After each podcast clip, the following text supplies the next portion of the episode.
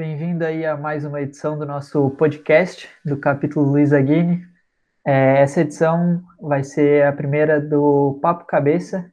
Papo Cabeça é um bloco que é do podcast também que a gente está fazendo com alguns seniors de respeito, pessoal antigo do capítulo que hoje é muito admirado. A gente vai trocar um bate-papo com esse pessoal das antigas aí, conversar um pouco. E para essa primeira edição, a gente trouxe o Laza, Pedro Lazarete. Então, antes de tudo, eu vou me apresentar, vou pedir para cada um se apresentar. Meu nome é Luiz Matheus, sou atual mestre conselheiro do capítulo Luiz Aguini. Pedi para o Vitor, para o Enzo e depois para o Laza se apresentar. Tudo bem, pessoal? Meu nome é Vitor, sou atual sênior do Luiz Aguini. Pá, tudo bem, galera? Meu nome é Enzo Scanei e eu estou como primeiro conselheiro do capítulo Luiz Aguini. E aí, pessoal, meu nome é Pedro Lazarete, eu sou sênior Demolei do capítulo Isaguinho 151. Então, antes de começar, eu vou fazer o ritual padrão que a gente faz com todo mundo. Pedro, hum. você, é, antes de ser sênior do capítulo Isaguini e etc., antes de ser Demolei, o que, que, tu é? Quem, quem é você? O que tu faz da vida? Se apresenta um pouco mais pro pessoal, pro pessoal, sobre você. Muito bom, então, meu nome é Pedro Lazarete, como bem dito. É, eu sou natural de Passo Fundo, do Rio Grande do Sul. Eu vim morar em Balneário Camboriú quando eu tinha aproximadamente uns seis anos, cinco para seis anos, no ano de 2002. E desde então eu cresci aqui, passei por muitas escolas, fiz muitas amizades, acabei é, optando por é, seguir a profissão na minha família. Tanto meu pai, quanto minha mãe, quanto meu irmão, todo mundo é advogado, mas hoje em dia, como acredito que a maioria saiba, eu não, não trabalho com nenhum deles, eu acabo trabalhando como advogado junto com um tio do capítulo, membro do Conselho Consultivo, que é o tio Germano Pereira. Uh, eu entrei uh, na ordem no próximo do final do meu primeiro ano de faculdade, então entrei quando eu tinha 18 anos, já estava cursando a faculdade de Direito, e próximo do fim do penúltimo ano de faculdade, próximo do final do quarto ano, sendo cinco, uh, foi onde eu me tornei sênior. Então, isso é uma breve passagem de quem sou eu, fora do capítulo. Ô Pedro, vou até aproveitar, vou aproveitar a tua questão do capítulo ali. Cara, conta pra gente como que tu começou, como é que foi que tu conheceu a Ordem de Molay, como é que foi a tua iniciação, conta um pouco pra gente como que tu entrou nesse mundo. É, depois que eu, que eu tive um contato maior a partir do momento da iniciação, que eu comecei a refletir sobre alguns períodos da minha vida, eu acabei percebendo que por diversas vezes eu tive é, um contato raso com a ordem. É, o meu padrinho, ele é maçom, mas a gente nunca acabou nunca tocando no assunto. Tiveram diversos amigos meus durante a infância que me que comentavam, ah, vou iniciar na ordem de Molay, etc. Eu sempre tive uma curiosidade com relação à maçonaria e mal sabia, na verdade, que era o que era a ordem de Molay. Uh, e confesso que eu Nunca pesquisei nada sobre nenhuma das duas. O pouco que eu sabia era o que eu aprendi na aula de história é, em relação à maçonaria. Mas a minha entrada se efetivou quando eu me aproximei muito do meu padrinho, que foi o irmão Luiz Henrique Baldi, aproximadamente ali no ano de 2014, que foi o ano da minha iniciação. A gente se conheceu porque a minha namorada da época e a dele eram muito amigas de infância também, e a gente acabou se encontrando em é, encontros de casais, enfim. E a partir dali a gente adquiriu uma amizade forte, só que muito rápida também, porque foram poucas as vezes que a gente acabou se encontrando, mas aqueles encontros foram, é, foram suficientes para a gente se conhecer muito, a gente criar um, um laço muito forte. E algum tempo depois disso, aproximadamente uns cinco ou seis meses depois que a gente se conheceu, ele me mandou uma mensagem perguntando se eu sabia o que era a ordem de Molay. E aí eu falei, cara, eu acho que é aquilo que toma sangue de criancinha, mata bode, essas coisas do gênero. E aí ele deu risada e falou, cara, dá uma pesquisada aí que... e me fala o que, que tu achou. E aí eu fui lá no Google, né, Wikipedia, passei o olho lá, sete virtudes e tal, lembro que eu vi uma imagenzinha, tinha um iniciático, um demoleiro, cavaleiro, cena. E, e aí ele, eu fui falar com ele, falei, cara, interessante, mas qual que é o propósito da, da conversa? Daí ele falou, ah, então, a gente tá, eu sou membro do capítulo Zaguini, a gente está passando por um período de, é, de sindicância, próximo, daqui a pouco vai ter uma iniciação, eu gostaria de te indicar. Então, se tu aceitar meu convite, a gente vai começar um processo de sindicância para ver, conhecer mais você, etc. E assim foi, fui sempre com um passo. É, eu acredito que, como todo mundo, né, que não tem muito contato com a ordem, meio, meio inseguro, assim, não sabia como é que ia, se não ia. Daí, pá, lembro no momento da sindicância lá, avisar meu pai, ó, vai vir um pessoal aí falar sobre uma ordem de molei aí. Meu pai, meu, o que, que tu tá fazendo, cara? Beleza, aí foram lá, foram o tio Marinho, é, foi o tio Marinho e o Renato Vargas, que era o meu amigo, fora da ordem, e na época ele era mais conselheiro. E aí os dois foram lá, tivemos aquele primeiro contato, já tinha passado a cerimônia da luz, então a minha primeira, o primeiro contato verdadeiro com a ordem, de assistir uma reunião, de ver como era um templo, etc., foi na cerimônia de iniciação. Eu. Pedro. Calma aí, rapidinho. É porque eu, eu, me identifiquei muito com essa história, porque foi mais ou menos a mesma coisa. Eu conheci meu padrinho, coisa de alguns meses ele já me indicou, já tinha passado a cerimônia da luz, então eu fui sem saber onde que eu estava me metendo. Nunca nem tinha visto uma capa, demolei, porque eu também pesquisei no Google, só que eu olhei o Wikipedia, ele lá tem é. as, as fotinhas, que nem tu falou, do iniciático, do, do demolei e tal. Então eu nunca tinha visto uma capa demolei de fato, de verdade, só na minha iniciação, assim. E eu me identifico bastante com essa história de, de estar com o pé atrás, mas querer ir e tal. Mas é uma oportunidade muito louca que a gente ganha entrando. Mas enfim, desculpa cortar, Canei, pode, pode falar. Nada. Não, Luiz, eu tô na mesma que tu, tá? Eu também não tive cerimônia da luz e foi meio. Vamos descobrir vendo o que, que dá. Pedro, tu falou sobre a tua sindicância e que foi um desafio para ti, porque eu não sabia nada de demolei, mas pelo menos meu pai era maçom. Tu não sabia nada de demolei e teu pai não era maçom. Então, pegando esse gancho de desafios e tal, o que que tu acha assim, que foram os maiores desafios que tu encarou na Ordem Demolei e na tua gestão como mestre conselheiro? Cara, na verdade, por eu já ter entrado é um pouco mais velho dentro da Ordem, é, eu sabia que o meu tempo era limitado. Então, na verdade, eu não digo meu maior desafio, mas minha maior preocupação era aproveitar tudo aquilo que eu tinha para fazer enquanto existia tempo para fazer. Então, a, o galgar ao cargo de mestre conselheiro, na verdade, não foi nada planejado, nem almejado, algo de tipo, ah, eu tenho pouco tempo, eu tenho que fazer isso, isso, isso para chegar lá. Foi algo que acabou sendo natural. Sempre quando eu tinha oportunidade de fazer e sempre empolgado, querendo participar, eu estava lá. E o maior desafio, acredito eu, é, foi a questão de conseguir, que na verdade eu chuto que seja o maior desafio de todo mundo conseguir é, organizar a minha vida pessoal em conjunto com a ordem. Porque quanto mais intenso é a tua vivência dentro da ordem, maior é o tempo que tu é, gasta, não digo gasta, mas tu investe nela.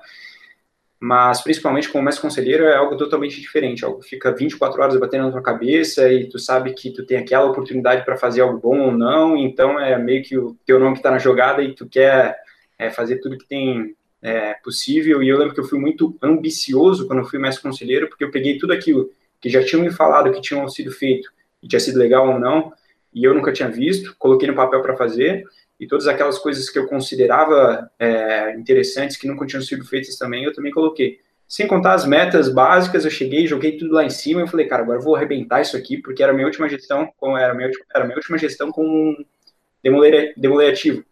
Eu fui empossado na metade do ano, com 20 anos, e em novembro, uns 3, 4 meses depois ali da minha, da minha é, da posse como mais conselheiro, eu virava sênior.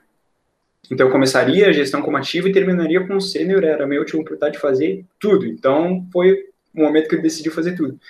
Consequência disso foi o período da faculdade onde eu mais tive falta, onde minhas notas desceram mais, é, onde eu tive pouco tempo para fazer qualquer coisa do gênero, acabei me me afastando um pouco das atividades físicas e, enfim, foi, eu acho que esse foi o meu maior desafio, conseguir organizar o tempo é, e a intensidade em que eu levava a ordem de molei junto com a minha vida pessoal.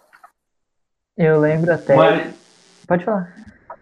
Não? Tá bom. É, eu lembro até Obrigado. que teve uma conversa que eu acho que foi num jantar, alguma coisa assim, que eu perguntei para ti como é que tu fazia faculdade, como é que tu levava tudo e ainda era mestre conselheiro. E tu pegou, virou para mim e falou, cara, ainda dá tempo de ver TV. Então não dá para fazer as coisas. Então, isso me marcou muito. Até, até hoje eu penso de vez em quando nisso. Eu, tô, eu faço minhas coisas como mestre conselheiro e tal. Quando eu paro para, sei lá, mexer no celular, eu fico pensando, cara, ainda dá tempo, tá ligado? Pô, louco, eu poderia estar tá fazendo mais. É, muita questão de, de como a gente se organiza também. Isso aí foi algo que a, que a Ordem me mostrou, que apesar de estar tá sempre, é, digamos, atolado de coisa para fazer, a gente sempre acaba conseguindo tempo, tanto para fazer elas, quanto para fazer outras coisas que a gente tira para lazer, etc. Então, é, é, algo muito desafiador, assim, de se colocar numa posição dessa para saber qual é o teu limite, né? Esse, esse sempre foi o meu objetivo aqui dentro, ali. sempre foi é, reconhecer meu próprio limite, saber até onde eu conseguiria ir e, consequentemente, o que, que eu poderia fazer de bom com isso. Ai, o morreu. É... é, cara, eu, você falou ali de alguns objetivos que você teve. Eu lembro até que no plano tava fazer a Big Casa, que é um, para quem tá de fora aí e não conhece, é tipo um é, é, juntar, fazer uma compra de dois dias aí na casa de alguém, dormir. É, como se fosse um acampamento na casa de alguém em algum lugar. E, e não saiu. É, esse plano passou aí até hoje não saiu. Isso já faz três anos. Cara, tu acha que, tipo, das coisas que tu fez, vamos colocar das coisas que tu fez, porque eu sei que muita coisa a gente não consegue fazer, né? Das coisas que tu fez, tem alguma coisa que tu sente falta que não é feito hoje? Que o capítulo peca? Em alguma parte, hoje eu, eu vou levar até essa crítica um pouco para mim, que é algo que eu poderia estar fazendo e não estou, né? Tu tens, até como sênior, né? Poderia ajudar isso. Cara, agora tu me pegou num ponto. Porque, assim, quais foram os meus maiores focos naquele momento? É, a interação entre os capítulos da região não era tão, tão grande quanto a gente encontrou hoje. Eu também confesso que eu já não sei o quão inteirados estão os capítulos, porque a gente tem muito mais na região, né? Do PROD, número de capítulos. Na época era só Vale das Acácias e o Harmonia, e antes mesmo da gestão começar, é, eu, Anzolinho Cavanha, que foram os respectivos mais conselheiros dos outros dois capítulos, é, a gente já tinha uma proximidade muito grande, a gente já vinha planejando a gestão, uma, duas gestões antes. Então, a partir daquele momento foi o que a gente começou a a tentar trazer essa, essa questão de, de união da região.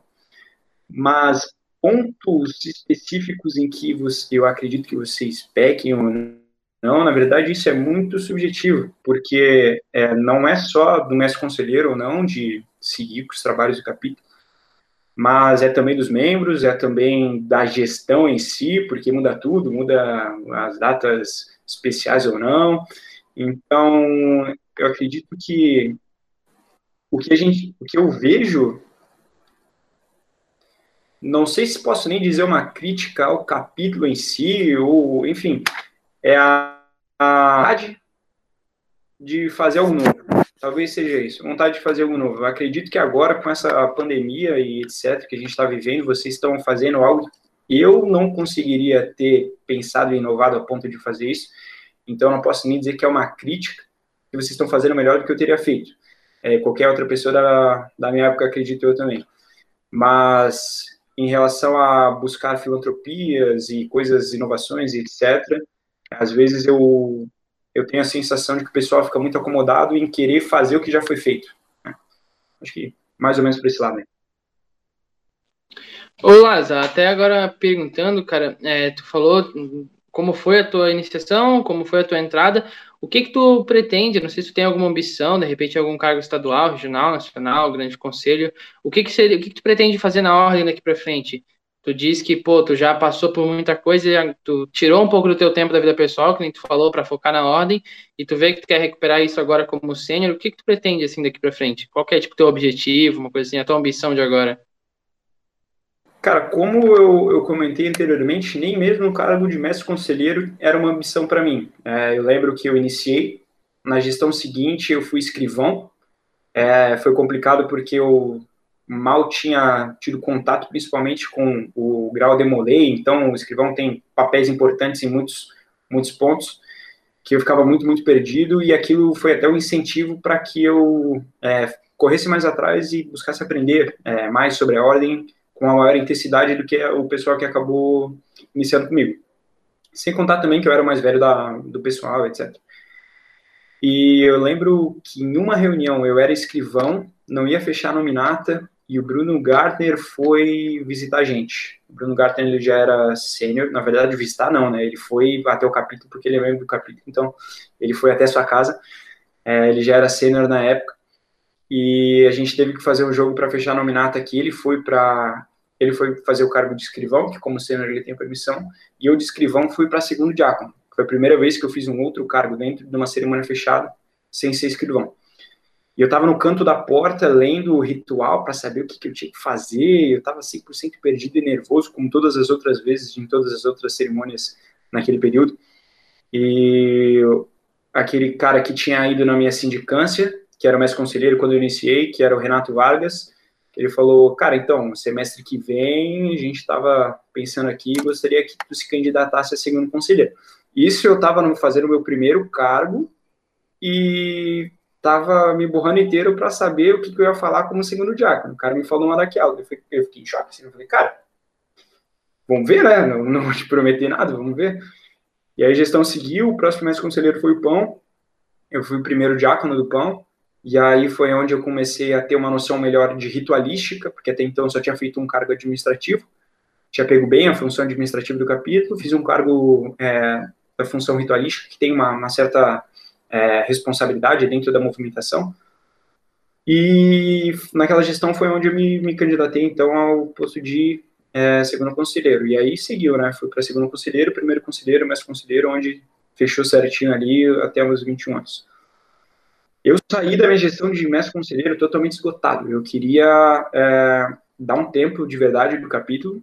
Isso foi em 2017 e eu já trabalhava com o Germano na época. Em 2018, o Germano ele pegou presidente do conselho consultivo. E como eu estava direto com ele, tinha uma afinidade maior com o pessoal do capítulo, sabia todo o processo administrativo, tanto do, do capítulo, quanto do grande conselho, quanto do gabinete estadual, como é que funcionava tudo. É, me escolheram para ser o secretário do conselho. E 2018 foi um ano bem intenso dentro do conselho consultivo, então eu já estava num pique de querer dar uma segurada, continuei mais um ano ainda na lida forte. E aí veio 2019, que daí uh, aconteceu a, veio o convite para ser consultor do, do capítulo na época. Eu falei que já estava querendo dar uma, uma sossegada e continuamos ali ainda frequentando, etc. Não era, como eu disse, nunca, nunca é, nunca foi e acredito que nunca vai ser nenhuma ambição, qualquer tipo de cargo dentro da ordem. Então essa é a posição que me encontro agora. É, eu estou atualmente como consultor do priorado, porque foi algo que estava precisando ali, estava precisando de um apoio de, de um sênior, principalmente do Luiz Aguini, que está muito apagado dentro do Priorado. A gente está fazendo esse trabalho para tentar fazer...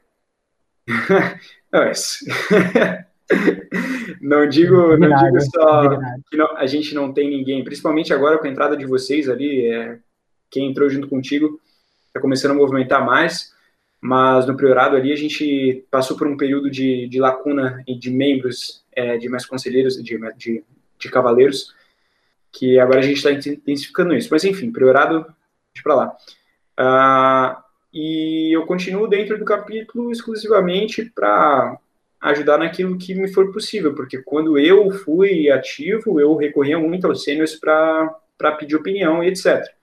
E, na verdade, a minha função dentro do capítulo hoje não é não é nenhuma ambição nem nada do gênero, até porque a minha ideia é partir daqui gradualmente me distanciando um pouco mais, a partir do momento que eu vejo que as coisas já estão fluindo de uma maneira em que não precisa da minha figura, não que eu me sinta alguém é, importante, mas tem certos conhecimentos que a gente acumula que a gente precisa passar para frente antes de, de sair fora, né?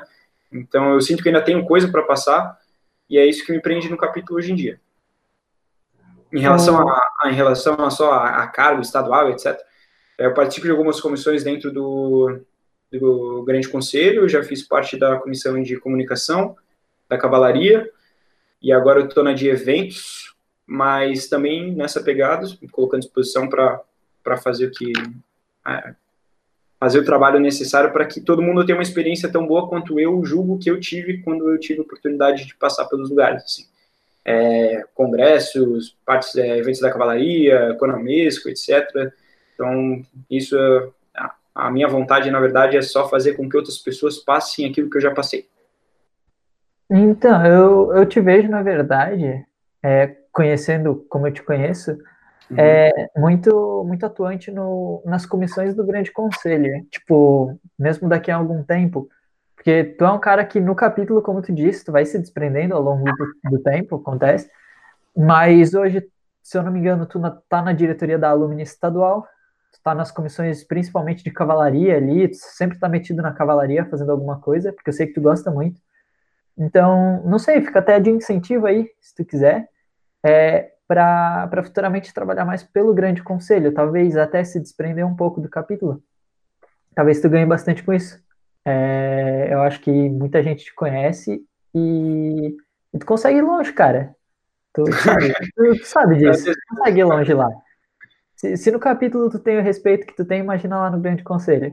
Ah, mas agradeço aí a, a forma de sentir o elogio e o reconhecimento, mas é como eu falei, não é uma ambição, até porque as minhas ambições de verdade são as mesmas que eu carrego comigo desde a minha infância, que são em relação a, a parte profissional, parte familiar, a parte de relacionamentos com, a minha, com os meus amigos, enfim, família que eu pretendo construir. Então essas são as minhas verdadeiras ambições que durante algum tempo eu não digo que eu deixei elas de lado, mas não foram minha primeira opção quando a Ordem de Molay estava envolvida junto. Tiveram diversos cursos, uh, momentos em família, uh, aulas da faculdade, ou, enfim, os congressos de direito, que eu acabei deixando de fazer, participar, estar presente, em virtude de reuniões da Ordem, por mais bobas que elas fossem. Às vezes, porra, eu ia marcava uma janta com meu irmão, e aí faz, recebi uma ligação em cima da hora falando: ah, a gente vai lá vender convite antes da reunião do tio, dos tios. Quer ir? Pô, bora. Isso aí foi acabando sendo um vício que eu carreguei durante muito tempo. E hoje em dia eu me forço a não ser assim.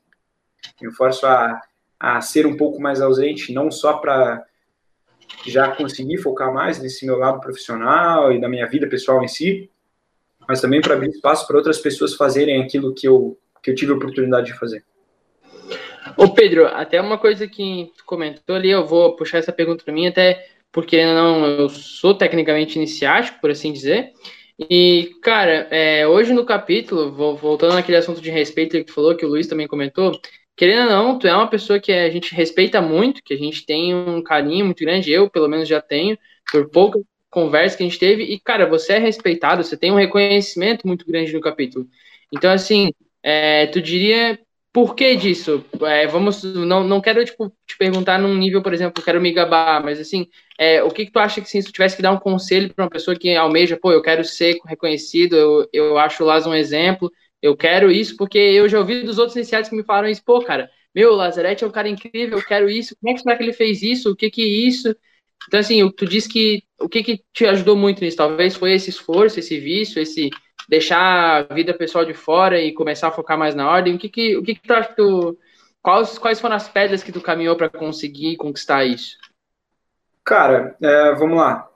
As minhas dificuldades pessoais em virtude é, do meu empenho com a ordem foram coisas, como eu disse, pessoais minhas. Então, não necessariamente alguém que se empenhe como eu julgo que eu me empenhei na ordem vai passar por aquilo que eu passei, e não também que eu tenha passado pelos piores mares do mundo, em virtude da, da, meu, meu, da minha caminhada pela ordem.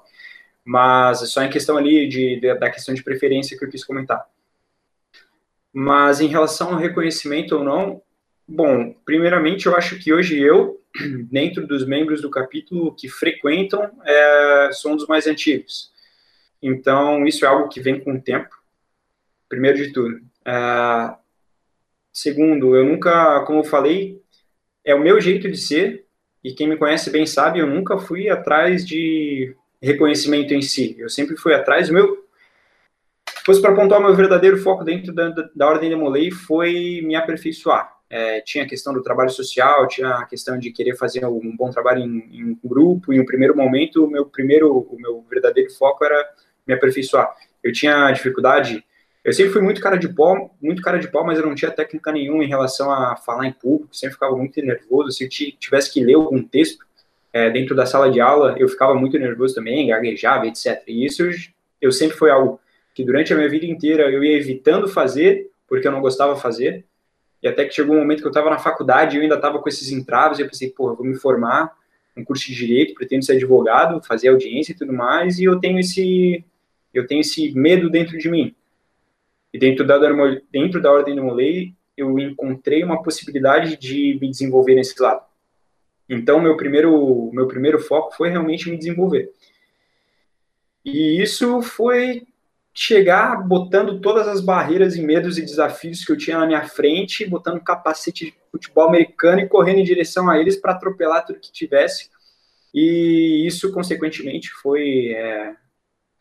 Não, eu não só fui me desenvolvendo muito, muito rápido, mas eu fui muito atuante dentro daquilo que tinha para ser feito dentro do capítulo. Então, se eu tenho algum reconhecimento ou algo do gênero, acredito que é por tudo aquilo que eu já fiz é, em um primeiro momento, sim, focando em me aperfeiçoar, o que fez com que eu adquirisse um conhecimento muito grande sobre a Ordem de Molay. Então, eu, eu lembro que em cerca de um, um ano e meio, dois anos, eu já meio que tinha dominado em relação à ritualística, relação administrativa, já tinha entendido como é que funcionava toda questão de lojas patrocinadoras, conhecia tio e etc. Então, eu não busquei ser conhecido, eu busquei conhecer. E acabou sendo um, um algo que veio junto, assim. É, se eu posso dizer que existe, né, esse, esse reconhecimento, que para mim, como eu disse, não, não é algo nem, nem que eu enxergue, nem que eu almeje, nem que eu me vanglore por isso, mas é algo que eu que eu sempre tentei me colocar numa postura de alguém que já tivesse um, acumulado um conhecimento e tivesse que passar aquilo para frente, assim. Então, é mais ou menos isso. Não sei se eu, se eu consegui deixar claro assim mesmo. Isso, era um... E para mim é porque é uma questão pontual, assim. É, para mim foi assim. Tem gente que almeja cargos, etc. E faz por merecer. Não é, não quero dizer que isso seja ruim. Tem gente que almeja ser mais conselheiro e porra, e é lá que eu vou chegar, eu vou batalhar para chegar lá. E meu, eu acho isso extremamente digno. Eu acho até mais digno do que chegar lá meio perdido, como foi o meu caso. É, e tem gente que almeja muito mais e batalha muito mais por isso. O que a gente não pode fazer é deixar, assim, a, é, querer forçar a situação, assim, né, querer ficar parecendo demais, etc. Isso daí já, já acho que até é, desvirtua um pouco da ordem. Uhum. Pegando esse embalo, eu até tenho um comentário antes de falar. É, por que que te admiram tanto? E eu pego o embalo meu. Cara, eu olho para ti e quantas vezes ano passado, esse ano menos por causa que é, tem sido digital e tal, mas ano passado, ano retrasado, outro ano, Pedro, me ajuda com isso aqui do, do escrivão, Pedro, me ajuda com isso aqui. Eu mandava para ele e pro Tomé, juro, gente, dava 10 minutos, ou ele ou o Tomé respondiam sempre. Então é uma admiração que eu tenho, que eu vou ter sempre. Sempre alguém falar assim, ah, quem que é o Pedro? Cara, se eu tivesse que definir, te definir uma palavra, seria alguma coisa perto de empatia ou disposição. Seria alguma oh. coisa nesse sentido. E aí, Luiz? Não, é que eu ia fazer um comentário também, porque o Pedro é um cara que sempre me ajudou muito. Eu, se eu não me engano, a única, foi a única reunião presencial que eu tive com o mestre conselheiro, tirando a posse. Não lembro se foi uma ou duas, mas enfim. É, foi um exame de proficiência ainda, e a gente estava fazendo tudo, eu estava perdido em como é que fazia as coisas. Eu peguei cheguei no Pedro, eu tava com o André e o Pedro do lado, Aí o André pegou, mostrou o um negócio, perguntou pro Pedro e tal. Aí o Pedro chegou, não, tá tudo errado. Mas isso aí. aí o Pedro sempre foi um cara que, que alertou quando a gente estava errado. Mas ajuda, ajuda bastante. Porque agora eu, eu, sei que na próxima vez eu vou ter que alertar o próximo mestre conselheiro, no caso, ou se tiver algum exame de proficiência ainda dessa gestão. Então é, é um negócio que, que fica marcado. Esse teu jeito meio. Não, cara, tá tudo errado, tá fazendo merda. Mas funciona, funciona muito. Exatamente. É, aí, aí vem a, a, parte do, da experiência que eu falei, porque eu sei que se tá errado se tá certo, porque eu já passei por isso, e eu já errei nisso também. Tá? Eu não, a minha gestão como mais conselheiro, eu lembro pontualmente de cada erro que eu fiz dentro da cerimônia e que me apontaram depois, e ó, oh, isso aqui tá errado, isso aqui tá certo. Mas uma preocupação que eu tinha muito, muito grande era sempre antes de alguma reunião, cara, varrer tudo que tinha para ler sobre aquilo. Eu lembro dentro da minha cerimônia, da cerimônia de iniciação, de quando eu fui mais conselheiro, eu virei a noite anterior lendo a cerimônia. Então, eu sabia ela quase decorada, assim, em todas as falas de todos os cargos, assim, eu vi ela mais de 50 vezes fácil, assim. Então, eu era um pouquinho é, exagerado também nesses pontos, assim. E eu acho que até o, foi numa noite que o André, o André Brandão estava junto comigo, a gente dormiu no mesmo lugar, assim, para já conseguir acordar cedo, que a cerimônia era de manhã, enfim. E aí tinha essa preocupação em saber antes daquilo acontecer. É, nunca me senti confortável, assim, em situações em que as coisas estavam acontecendo e eu não sabia qual era o próximo passo. Eu gostaria de saber qual era o primeiro, segundo, terceiro, até o final, e se tivesse que mudar o caminho no meio, eu gostaria de saber o que tinha que ser feito também. E isso aí, experiência, né, vivência, estudo, e principalmente prestar atenção, assim, enquanto as coisas estão acontecendo, daí a gente vai, vai aprendendo para depois repassar, como eu faço hoje, é, como já fizeram comigo, né? E é exatamente isso que eu, por exemplo, sinto quando lembro de ti. E pegando esse embalo que você falou da questão de ter sido MC e ter tido desafios e etc. Teve alguma coisa que aconteceu na tua gestão que ficou embaixo dos panos ou algum problema que só foi descobrir muito depois ou sei lá, alguma coisa nesse sentido? Eu vou. É porque teve um negócio que eu descobri. Eu sempre que le... eu, pelo menos, sempre que eu lembrava da gestão do Lázaro, sempre tinha sido uma gestão muito boa. Porque ele fez muita coisa e muita coisa chegou no pessoal. Só que muita coisa também aconteceu por baixo. Tipo, eu fui registrar coisa no cartório e as os últimos dois registros no cartório do capítulo foi em 2012 e a gestão do Laza. Você tem noção? Então, tipo, ninguém, é coisa que ninguém faz, mas o Laza sempre faz e a gente vai descobrir depois, tá ligado? Tipo, esse foi o único episódio que eu soube, pelo menos. Não sei se tem mais. Cara. Ou quando eu fui escrivão também, mesma coisa. É, quando eu fui mestre conselheiro, esse algo que passou embaixo dos panos, é que assim, na verdade, é, o que, que, ao meu ver, é, é, o cargo de mestre conselheiro, é tu preparar todo o terreno para que os outros consigam caminhar de uma maneira tranquila e aproveitem a caminhada, digamos assim. Mas conselheiro é o cara que, que faz, a, faz o, a viagem, faz, faz o passeio para o pessoal. Então, diversas coisas que, que eu tive que fazer embaixo dos panos para que só chegasse com o resultado pronto, mas muito, nenhuma delas eu tive sozinho, assim, eu sempre não teve nenhuma decisão ou nada que eu tomei por impulsão ou que eu não consultei alguém antes, principalmente os conselheiros da época, mas eu lembro que até mais para o meio da gestão, de tanto encher o saco do pessoal no privado, que era lá o Pão, o Balde, o Carlos, o Faquete, o André, esse pessoal que era mais proximamente já tinha é, passado, a maioria já tinha passado por alguns cargos dentro da ordem, já tinha uma experiência, e eu lembro que eu criei um grupo com todo mundo, falei, ó, oh, rapaziada, aqui é o grupo que eu vou encher o saco, se vocês quiserem ler, se não quiserem não ler, mas vou, vou mandar as minhas dúvidas aqui, se puderem contribuir, fico agradecido.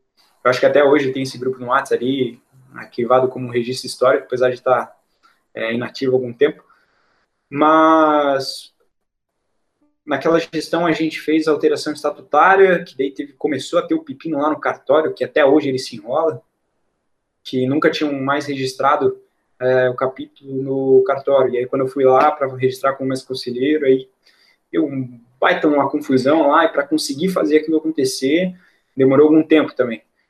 E hum, questão de organização no geral, assim, todas as coisas que a gente acabou planejando e esperava só trazer o resultado ou já algo, ah, vai acontecer tal coisa, tal dia, tal hora, em tal lugar, que acaba para não dado certo no caminho, a gente acabava nem repassando para o pessoal, tiveram diversas cerimônias até em conjunto, que a gente fabulava algo gigantesco, é, acabava por ser um plano tão ambicioso, é, acabava saindo um pouco de nossas mãos, a gente não acabava não, não concretizando, mas sempre foi, sempre foi nesse, nesse ponto de querer fazer algo é, mais impactante assim para aquelas pessoas que, que estavam com a gente. Sim esse rolo do cartório aí até hoje. É, se eu não me engano, a, a guia tá para ser fechada daqui a umas duas semanas, mas eu sei que vai dar algum pepino ainda e eu tava até conversando com, com eu tava até conversando com os consultores e para essa gestão, meu objetivo não é ajeitar o cartório. Meu objetivo é que o próximo médico conselheiro esteja com tudo certo, porque eu sei que eu não vou conseguir. é, é um rolo muito chato, mas acontece muita coisa por baixo, assim, que acaba não chegando. Mas eu acho que é, que é aí que tá o negócio. Porque daí todos os, os oficiais, todos os demolês do capítulo conseguem justamente como tu disse, andar tranquilo sem, sem se preocupar com nada. Acho que é aí que está a grande moral de ser mestre conselheiro, na verdade. O, uma preocupação que eu tinha quando eu fazia algo do gênero era até que ponto eu não estava sendo egoísta com a experiência de liderança. Porque um dos pontos é, que eu é, saliento dentro da ordem de Molay é a questão de troca de experiência, assim, tanto com as pessoas mais jovens, com as mais velhas, com as com mais experiência e com menos experiência. Então, quando alguém passa por situações que tem que tomar decisões difíceis ou escolhas, enfim, uh, depois que eu fui mestre conselheiro, que eu acabei percebendo em alguns pontos que eu poderia ter é, compartilhado mais algumas coisas, para que quando outras pessoas passassem por situações parecidas, é, já tivessem pelo menos refletido sobre elas, assim. Então, tiveram algumas, algumas coisas, algumas dificuldades, se eu não me engano, que o Gal passou na gestão dele, que eu tinha passado na minha também, e eu sabia como aconselhar ele, porque eu já tinha passado por aquilo, mas se eu tivesse aconselhado enquanto acontecia, eu não precisaria ter aconselhado depois, mais ou menos, é mais ou menos esse pensamento. Então, até foi uma das coisas que eu tentei te passar naquela conversa no jantar, eu lembro qual foi é, a nossa conversa lá, que um dos maiores, uma das maiores preocupações também de um mestre conselheiro tem que ser essa questão de preparar os outros para estar onde ele está. Não só onde ele está, mas para fazer as funções dentro do capítulo, assim. E isso vem com a tal da troca de experiência. O mais conselheiro dificilmente vai ser a pessoa que mais sabe dentro do capítulo, porque vão ter pestes mais conselheiros atrás dele. E a partir do momento que ele larga o posto de mestre conselheiro, ele aprende muito mais do que durante o cargo, assim, depois que ele começa a analisar uma gestão em que ele já sabe como é fazer do lado de fora. Então, sempre vão ter é, sempre vão ter pensamentos sobre aquilo que a gente fez é, e que o mais importante é a gente dar o nosso melhor enquanto está enquanto está podendo dar. Depois refletir sobre para ver o que dá para tirar de aprendizado, mas enquanto der para fazer, vai com tudo. Com certeza. Eu tô até com uma dúvida, na verdade, pessoal. Vou perguntar para você, quanto mestre, mestre, mestre conselheiro, eu estou num dilema hoje porque a gente está com, para quem não sabe, o capítulo tem um caixa. Nosso caixa, a gente, por vários rolos, a gente está com caixa baixa e tal. E nessa gestão pela quarentena, não vai ter jantar beneficente. Uhum. E até porque não vai ter nem período para voltar. É, a gente está prevendo aí de voltar daqui a só comecinho de julho. E a gestão geralmente acaba no comecinho de julho. Então não vai ter jantar. É, o que, que tu aconselharia? Tipo, eu tô pensando em simplesmente não ter e no próximo ver se eu consigo, tipo, do próximo mestre conselheiro, quando ele fizer o jantar dele, eu tentar dar uma mão pra gente conseguir mais do que a gente consegue normalmente.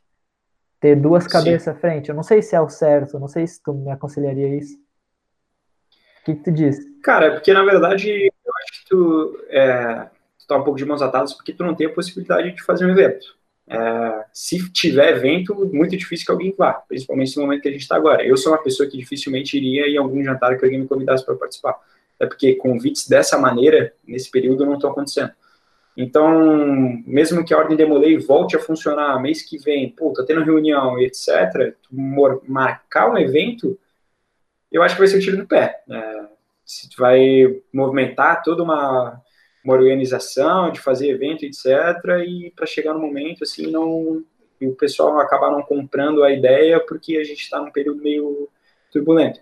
E assim, são diversas as organizações em que, e eventos que já estavam marcados para esse período, até para novembro, e já foram todos cancelados em virtude disso. Então, a questão financeira do capítulo, eu confesso que eu estou um pouquinho por, mais por fora do que eu gostaria de estar, porque dentro do, do conselho consultivo, eu sou o consultor tesoureiro, assim, que, que gere a, essa questão financeira, mas em virtude desses rolos do cartório e do banco, etc., não consegui ter o acesso à conta que eu gostaria de ter para saber como é que ela está funcionando. Mas, em relação ao lucro do jantar, mudando um pouco do foco, já que nessa gestão eu acho difícil existir algum, algum, algum evento do gênero, o lucro do jantar ele é muito variável tanto com o empenho ah, de quem organiza, quanto do momento em que a gente que ele é realizado. Né? Então, o momento de realizar o jantar ele é tão importante para que ele seja um sucesso quanto uh, o empenho que faz para que ele seja um bom evento e bastante gente compareça. Tem cuidado em relação a, a bater data com, com outros capítulos, outros eventos, outras jantares, outras reuniões. E eu acredito que a partir do momento que essas coisas voltem, todas vão voltar numa paulada só, assim. Então, se eu posso dar algum conselho, é, fique bem atento como é que vai estar a movimentação, não só dentro do capítulo Isaguini, mas das lojas, do Betel, dos outros capítulos, dos outros clubes, é, das outras associações, para ver como é que a sociedade está girando em si, porque também agora é um momento em que está todo mundo meio com receio de gastar dinheiro ou não. É, infelizmente, muitas, muitos lugares, muitas associações, enfim, que, que vivem e gerem através de doações estão passando por dificuldades agora. Então, paciência e análise. Paciência e análise é o, é o que eu posso indicar para o momento. Ô Pedro, até vou, vou, aproveitar que tu comentou bastante ali da questão da ordem, do que tu passou também. Cara, eu vou, vou te pedir para agora vamos fazer uma coisa mais informal. É, tu foi MC, tu passou por vários cargos. Cara, eu queria que tu contasse pra gente assim, é, um momento que tu, que tu lembra assim, cara, esse dia, meu, esse dia eu passei um mico muito grande, esse dia, meu, eu travei, eu esqueci a fala, cara, diz um, um quanto, se alguém te perguntasse qual que é o teu maior mico, o que que vem na tua cabeça, assim? Ah, eu tenho um bem, bem claro, mas eu não sei Pedro, isso aqui. Pedro, Pedro, por favor, vamos atravessar, tá?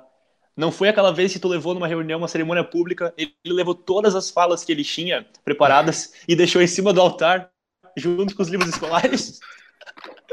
Não foi, cara. Mas digamos que eu, como sendo um, um escrivão e membro da ordem do grau Demolei de primeira viagem, então a primeira reunião como Demolei ativo dentro do grau Demolei que eu assisti, eu estava ocupando o cargo de escrivão. No escrutínio de iniciação, o escrivão é o primeiro que faz X movimento, e eu não fazia ideia de como fazia aquela coisa, e eu lembro que eu fiquei olhando para todo mundo assim, tal, o que eu faço agora, tal, não sei o quê que, que eu sabia que eu tinha que chegar a certo ponto da sala capitulada. Ué, então é isso, né? Cheguei, pum, meti o pé lá. Enquanto eu andava assim, eu me sentia metralhado pelos olhos de todo mundo. Assim, cara, você tá fazendo merda. Eu, pá, agora já foi, né? Fui e voltei. Era uma reunião que o Leduc tava lá e tudo mais, como um grande orador estadual. Eu, nossa, depois só veio o mestre conselheiro, que era o Bernardo na época. Depois veio o Leduc, foi um puxão atrás do outro. E aí foi um ensinamento que eu, que eu aprendi naquele momento, que eu jamais repeti, e toda vez que alguém fazia, eu dava um puxão de orelha falando, relaxa, eu já fiz isso também. Mas tiveram alguns outros dentro de cerimônias públicas também, como o padrão de dar uma gaguejada na fala, como segundo conselheiro, que ainda não, não tinha nunca nem falado em uma cerimônia pública, e na outra eu estava apresentando ela, enfim. E teve a questão lá, quando eu fui deixar o cargo e fui passar o cargo para o Gal, peguei os livros escolares. Na verdade, os livros escolares, durante o ensaio, antes da reunião, eu já tinha deixado no altar. Aí eu pensei, bom, eu vou ter que levar alguma coisa, né? Porque o altar já começou com os livros escolares em cima. O mestre conselheiro tem que levar os livros escolares durante a reunião, dentro da cerimônia pública. E aí eu, cara, vou pegar esse papel que tem aqui em cima, eu vou levar para não ir com a, com a mão vazia, né? Cheguei lá, botei assim um caderninho, a hora que eu larguei umas anotações, assim, ah, não deve ser nada, né? Cheguei, pô, sentei lá em cima, depois que o Gal sentou do meu lado, que fez toda a cerimônia e tal, ele sentou do meu lado e falou, cara, tu pegou minhas anotações e deixou tudo no altar. Eu, Nossa, cara, me desculpa. Não sabia. E aí ele foi levantar para falar, ele meio que se enrolou assim, nos cabelos, com a cerimônia do cara. Eu só deu risada também, já meio que tinha ideia que pô, tinha para falar. E foi bom também que já foi um treino ali como mestre conselheiro, eu já tinha que dar uma improvisada. Foi. assim foi. Foi tudo combinado, tudo combinado. Tudo combinado, tudo planejado. Combinado não, mas planejado sim. eu vou, vou aproveitar então que vocês estão falando de mico e vamos puxar um momento memorável aí. Tipo, eu vou dar o exemplo, momentos memoráveis que eu tenho, é as conversas que eu tive contigo. Tem um, dois, episódios que, que até hoje eu me lembro certinho o que tu falou, sabe? Então, o que, que tu tem de momento memorável, assim, na ordem? Cara, eu. É, eu sou uma pessoa que costumo viver de uma maneira muito intensa aquilo que eu estou vivendo no momento. Assim, então, pode ter certeza que essa conversa que a gente está tendo hoje é algo que eu vou gravar na minha mente por um, um tempo muito longo. Então, existem diversos momentos dentro da minha caminhada da ordem que eu lembro nitidamente, mas alguns que me, me marcaram muito foi, primeiramente, a minha sindicância, porque até minha postura dentro do capítulo, depois que eu entrei, essa questão de querer estar participando, etc., é, foi muito em virtude do que o tio Marinho me disse na minha sindicância. Naquele período inicial, então, teve a primeira vez que eu usei uma capa, que foi fazendo o cargo de mestre de cerimônias em uma cerimônia pública de Dia das Mães, enquanto eu era iniciático numa reunião numa loja em Bombinhas. Era algo totalmente fora, assim, eu não sabia. Cara, acho que foi, sei lá, minha segunda ou terceira reunião, assim. E aí caiu no meio, nossa, cheguei lá, faltou cara, bah, vai ter que ser iniciático. Puf. E foi, aí eu não sabia o que fazer, pá, li os papelzinhos lá, aconteceu a cerimônia, deu tudo certo no fim. E foi nesse dia que tem aquela famosa foto, que é o Firmino na frente, e aí o Jean, tal, tal, tal, e tem lá atrás um cara assim, que é o iniciático, ah, o dedinho assim, mal aparecendo, sou eu, na, no dia que, primeira vez que eu usei capa. E aí, logo depois, nesse mesmo período, teve uma conversa quando os iniciáticos saem do templo em uma abertura de grau da Molei, com o Carlos. O Carlos foi o sênior que estava presente na, na época lá, que acompanhou os iniciáticos para fora, e eu lembro daquilo que ele falou, os relatos dele, e como aquilo me incentivou a, a seguir em frente. E diversos outros aí que eu poderia ficar apontando um atrás do outro, mas eu acho que os mais interessantes assim foram os do começo da jornada, que é aquele momento que a gente está pensando, meu, chegar lá na frente, ter grau, ter a cavalaria, nem sei o que, que é, mas tem isso aí, não sei o que. E hoje em dia aquilo que eu, que eu lembro de mais carinho era quando eu estava no grau iniciático, assim, tava, tava, tava aprendendo, assim. É, então, Tiveram os momentos finais ali como mestre conselheiro, que é muito emocionante sempre. Ah, e também era a minha despedida do, é, da vida de demolei ativo, então foi, eu tirei o colar para botar o terno, assim, então foi um, dois degraus muito altos, assim, que eu, que eu pulei na, naquele período. E de mais, mais interessantes para o momento, assim, para mim, eu acho que são esses que me vêm à mente. Cara, já aproveitando isso, até como iniciático, já vou trazer, vamos dizer assim, uma cultura do nosso capítulo que a gente está tentando criar, né? Hum. Um cara da, da vanguarda participar nessa nova cultura vai ser uma coisa incrível que eu vou mandar no grupo dos iniciáticos. Hum. É, Pedro, a gente acabou criando, provavelmente tu já ouviu falar disso. A gente criou uma frase que não criou, a gente está usando muito mais com frequência, que é a seguinte: de você lançar a braba. É. O, que, que, é, o que, que é lançar a braba? Lançar a braba é, cara, às vezes um conselho, é, a gente costuma chamar de assim, a lição de moral da história, sabe? E, cara, eu queria te pedir para lançar a braba para quem estiver ouvindo a gente. E, cara, assim, um conselho, uma mensagem que tu diria, algo que te incentivou, aquilo que te deu força, ou só uma mensagem que tu tem dentro do teu coração para quem estiver ouvindo isso da ordem, ou quem tá pensando em se iniciar e chegou nesse conteúdo, cara. Então, Lazarete, lança a braba, cara. Pô, de tudo que eu imaginei que eu falaria aqui, lançar a brava, confesso que não passou na cabeça, hein? Vamos lá, lançar a brava em relação ao conselho, algo do gênero. Cara, uh, de tudo que eu disse aqui, eu tentei mostrar um pouco sobre qual que é a minha perspectiva dentro da ordem. Uh, eu sempre busquei me evoluir e, em conjunto, trazer o grupo comigo. Uh, a partir do momento de que tu assume uma postura como um demolei, como um mestre conselheiro, como um demoliciano, qualquer coisa do gênero, é algo que tu tem que levar a sério. Então, independente de qual seja a pessoa que está vendo isso, se é alguém que quer iniciar na ordem, se é alguém que já é iniciático e vai levar o grau da molei, se é alguém que quer entrar na cavalaria, se quer ser mais conselheiro, qualquer coisa do gênero, é, existem muitas pedras no caminho, muitos medos, muitos desafios, e enquanto a gente não dizer para a gente mesmo que a gente consegue fazer, o negócio não vai rolar. Então, eu posso pontuar um ponto, um, uma outra situação que vai definir muito bem o que eu quero falar. Uh, eu galguei o cargo de mestre conselheiro muito rápido dentro da minha concepção. Eu não tinha uma experiência muito grande, apesar de ter estudado bastante sobre. Mas eu ainda senti aquela insegurança de um jovem que estava recém-entrando, não conhecia muita gente, e, enfim, não tinha passado por muitos congressos. Estava nos primeiros passos ainda dentro da minha concepção. E eu estava pretendendo fazer aquele jantar, aquele almoço do Dia dos Pais, dentro da, minha, da, da gestão onde eu fui mais conselheiro, a gente fez um, um almoço do Dia dos Pais em conjunto. Deu uma reunião de mais de 200 pessoas lá, etc. Foi um dos pontos memoráveis também para mim, dentro da, principalmente dentro da minha gestão. É, naquele dia, para conseguir aquele, aquele, o salão naquela, naquela data, eu tive que sair meio correndo da, porque a ideia veio muito rápido, eu tive que sair meio correndo da faculdade e fui até a FET, onde estava acontecendo uma reunião da FET, onde estavam todos os diretores, o presidente, o vice, o secretário, não sei das quantas. Não conhecia muito, quase ninguém. Tava nervoso pra caramba de estar lá, mas eu sabia que eu estava lá representando não só é, a vontade de fazer a, o evento regional, mas representando todo mundo que queria, gostaria de ter aquele evento com o pai, um evento grande dentro da FET, não sei o quê. Então, eu estava representando uma ideia, uma vontade, não exclusivamente a minha pessoa. Então, eu lembro que foi muito assim, bum, cheguei lá em cima, tá, a reunião rolando, tava acabando. Eu, tá, primeiro eu tenho que identificar quem que é o presidente. Eu fui reto nele, assim, pum, estufei o peito daquele jeito, tipo, pam, aperto de mão, Pedro Lazarete, atual mestre conselheiro do capítulo Isaguini. Por dentro eu tava me cagando inteiro e por fora eu tava firme. E ele me olhou assim, não, então o que, que tu precisa? Eu tava, não, não tô precisando do, do, do salão do jantar pra gente fazer isso, isso, isso. Eu falei, cara, não, não sei se vai dar, não sei o que. Chamou o Paulo e tal.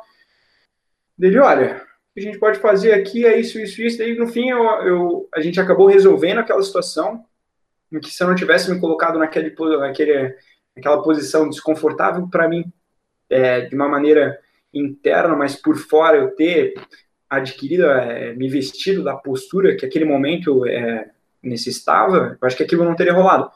E aquilo tomei como ensinamento para diversos outros momentos, então até às vezes, todo mundo sabe, eu sou um cara bem brincalhão, assim, palhaço, falo muito de bobagem, mas quando eu tenho que tomar ser, dar sermão, eu me visto como alguém que tem que dar sermão, e o negócio fica sério. Então, é aprender a lidar com a seriedade dos, da, das situações tanto para uma reunião, é, quanto para uma conversa, quanto para levar um sermão, quanto para dar um sermão.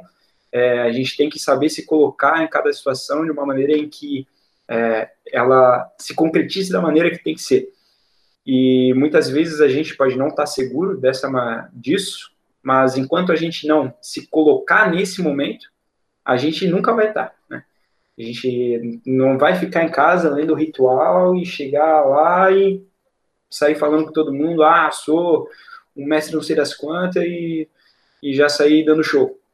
É algo que a gente tem que ir fazendo, adquirindo experiência, então se colocar em situações confortáveis, sabendo disso, assumindo o risco, é, batendo no peito e falando, não, vou fazer isso acontecer, eu acho que é, é, foi o meu maior ensinamento dentro da ordem e eu espero que se alguém é, conseguir na verdade, esse é o meu, é o meu maior objetivo hoje em dia, é conseguir é, passar esse sentimento que eu tive, assim, esse de, pô, não sei como fazer, mas eu vou fazer acontecer e vai para frente e faz, faz o que tiver para ser feito, independente de quais sejam as dificuldades, só para quando chegar lá. Então, é isso. Espero que eu tenha conseguido lançar a brava aqui para vocês. Lançou, e eu até digo que eu, quando iniciático, você era mestre conselheiro e foi uma minha grande inspiração para, cara, eu não sei fazer, mas vamos. É. E até hoje. Hoje eu estava contando, eu ocupo algumas funções na ordem, não, não vem o número exato, mas é, é, tudo nesse, nesse modelo. Sabe fazer uhum. isso? Não, mas eu faço. Vamos lá. E, vamos.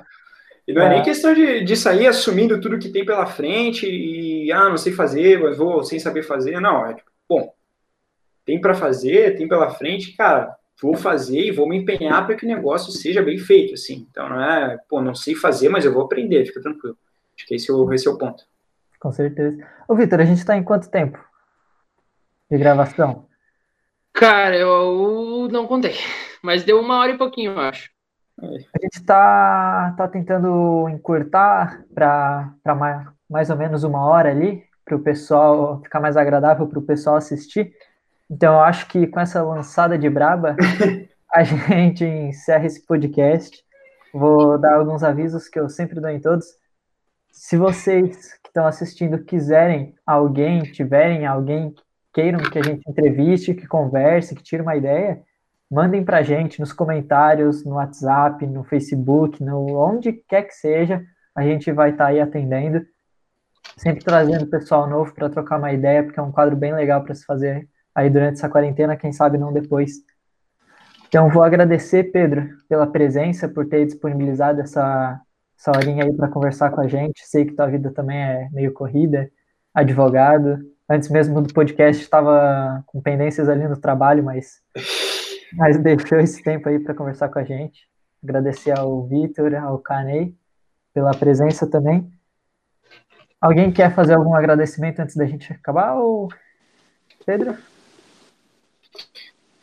Uh, bom, é, só para finalizar, então, agradecer o convite, fiquei muito honrado de receber, estou muito feliz em ver a, a, movimentação de vocês nesse período, como eu falei, eu não sei se eu, se eu estaria nesse nível, então, deixar aí a minha disposição para que vocês precisarem, se tiverem alguma dúvida, alguma coisa aí, se quiserem trocar uma ideia, eu tô, vocês sabem que eu estou sempre à disposição, às vezes, principalmente mais agora, eu acabo demorando um pouco para responder, mas eu sempre respondo, e quando eu respondo, eu tento, tento ser o mais sincero e transparente, o mais Pedro possível quando eu falo com vocês, principalmente com vocês.